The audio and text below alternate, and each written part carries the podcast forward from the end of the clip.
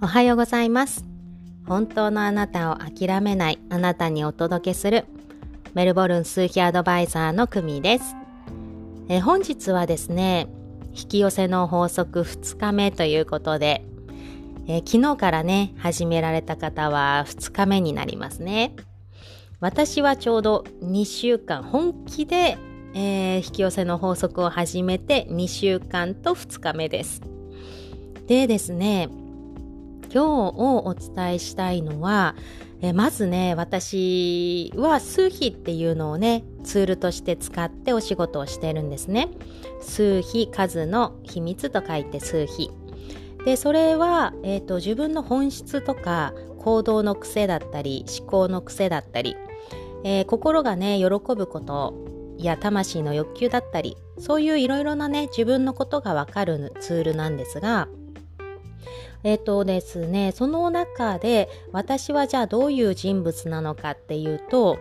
私はあまりね、継続力に長けた数字は持ってないんですね。どちらかというと、えー、もっと身軽に始めてパンパンといろんなことに手を出すみたいな、えー、そういうのをよく持っている数字が多いんですが、なので物事を始める時に少し心配になるんですね。例えば今回のラジオもそうなんですが、えー、これから毎日発信しますって言っちゃったはいいものの本当にできるのかなとかね。どんな風にやっていけばいいかなとか。この私だったら途中で飽きちゃうんじゃないかなとか。まあこれはねあの自分の性質を知ってるのでもしたとえできなかったり途中でやめちゃったとしても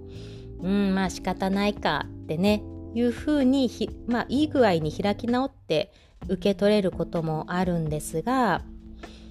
本当はもうちょっと頑張って続けて最後までやってみたかったって思う時もあるので今回はちゃんとねやってみたいなっていう方に意識を向けてで続けてみたいと。でこれもねいわゆる引き寄せの法則を使えるんじゃないかなって実験の一つになるんじゃないかなって思ってます。引き寄せの法則はねこう自分がこうなりたいっていうふうに焦点を、まあ、フォーカスをする。焦点を当てる。っていうことでああんな風になればいいなこうなればいいなっていうふうなことを、まあ、考えたりとかするっていうのでね現実として体験できるようになるっていうのが大きな法則の一つになってるのでまあこういう一つのことを続けてみたい、えー、今回のラジオもね30日間毎日発信したいっていうのをフォーカスしてみることでどれぐらいできるかなって思ってます。皆様もお付き合いいただけると嬉しいです。でですねあの今回ちょっとね私は引き寄せの法則2週間と2日やってみて今思っていることは2週間の間っていうのは私は寝る前に毎日少しずつその引き寄せの法則という本を読んでたんですね。少しずつ本当にね読み進めていっててなのでこう寝る前に引き寄せの法則ってさーっと頭にも体にも染み込ませていくので次の日朝起きたらこうまたね思考に気をつけようとか感情に気をつけようっていう風に意識できてたんですね。ちょうど2週間。ただですねあの昨日と今日と2日間ちょうど2日間はいろいろ夜仕事することもあって遅くなっちゃったので夜ね本を読んで寝れなかったんですね。そうするとたった2日なんですが今日今日こう思考をあまり意識できてなかったり感情に意識が向いてなかったりする自分に気づいたんですね。であらなんか前の私に戻ってるじゃんって思って。そして昨日なんかは特に久々にねまたちょっとイライラしてあの子供にね早くしてよとかって怒っちゃったりしたんですね。本格的に引き寄せの法則をやろうって決めた2週間はあのイライラしたりしてもすぐにあこれすごい嫌なエネルギーを発してるなってすごい苦しいなってだからこれは違う思考にするっていうサインだなって意識できて分かったのでじゃあどんな風にやったら私は嬉しいのかなってこう意識をいい方向にずらすっていうことができてたんですがたった2日間夜その引き寄せの法則っていう本を読まないで寝たら一気にですね感覚的にまた昔の自分の思考とかに惰性で戻ってたんですね。でびっくりしました。本当にびっくりしちゃって。あの娘とかにちょっと早くしてって怒った時にそのまま思考に注意しないで感情に注意しないでそのままイライラっていうエネルギーをずっと出し続けてたんですね。そしてね少し時間経った後にあれあの時イライラするエネルギー出してたなあの時感情にあの気づかずにいたなって思い出せてあれ忘れてた意識してなかったって思ったんですね。でねなのでねやっぱり習慣って大事なんだなっていうのが分かりました。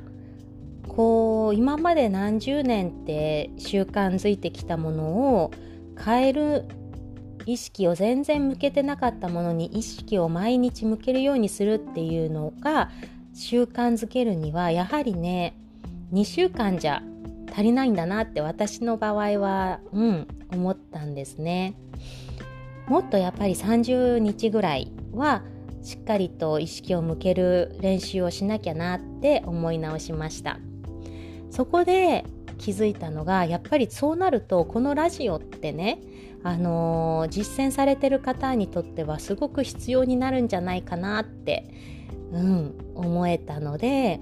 それを結構原動力としてね発信していきたいなって思ったんですね。私自身その引き寄せの法則っていうの本を夜寝る前に読むっていうことでこうまた意識づけられてよし今日もちゃんと意識向けようって思えたようにこのラジオを聴く方がそれをねあのそんな風に使ってもらえたらめちゃくちゃ嬉しいなって思いました。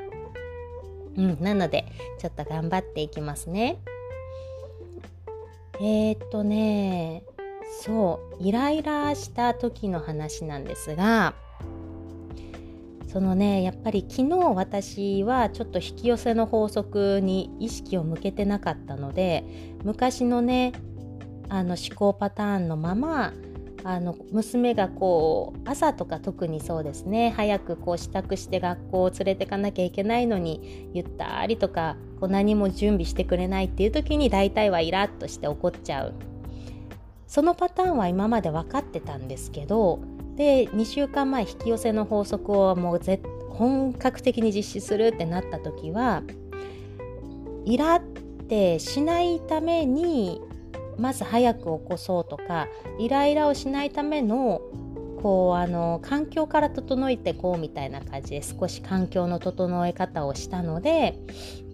実質的にあまりイライラすることはなかったっていうのもあったんですがイライラしたとしてもあ今私イライラのエネルギー放ってるわっていうのにちゃんと意識を向けてたのでストップすることができたんですね。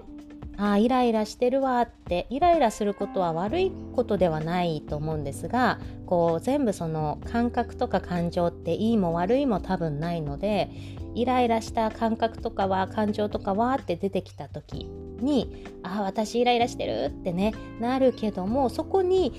もう一人の自分が気づいてイライラしてるっていうことはそういうエネルギーを出すとそれは回り回って自分に返ってくるよってねあのささやくわけですね。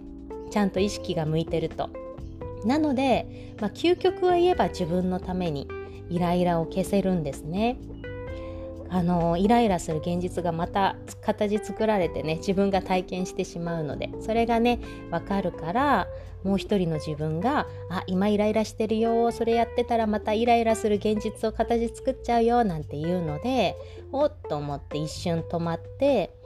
じゃあこれ今イライラしちゃうけどどうなったらいいのかなっていうどうなったらいいのかっていうふうに意識を変えてみると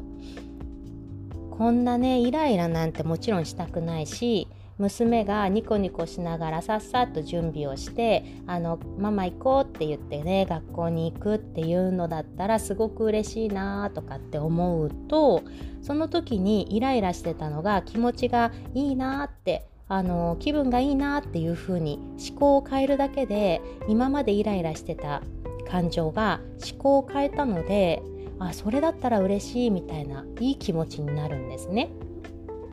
いい気分になった時っていうのはそれで大丈夫だよそれで合ってるよってもう一人の自分が言ってるのであこれで OK って思えて、うん、そうするとねなんか意外とまあ時間も気になんなくなっちゃったり意外と本当にささっと娘があの準備をしだしたりとかで結果的にまたイライラしなくなるっていうことがあるので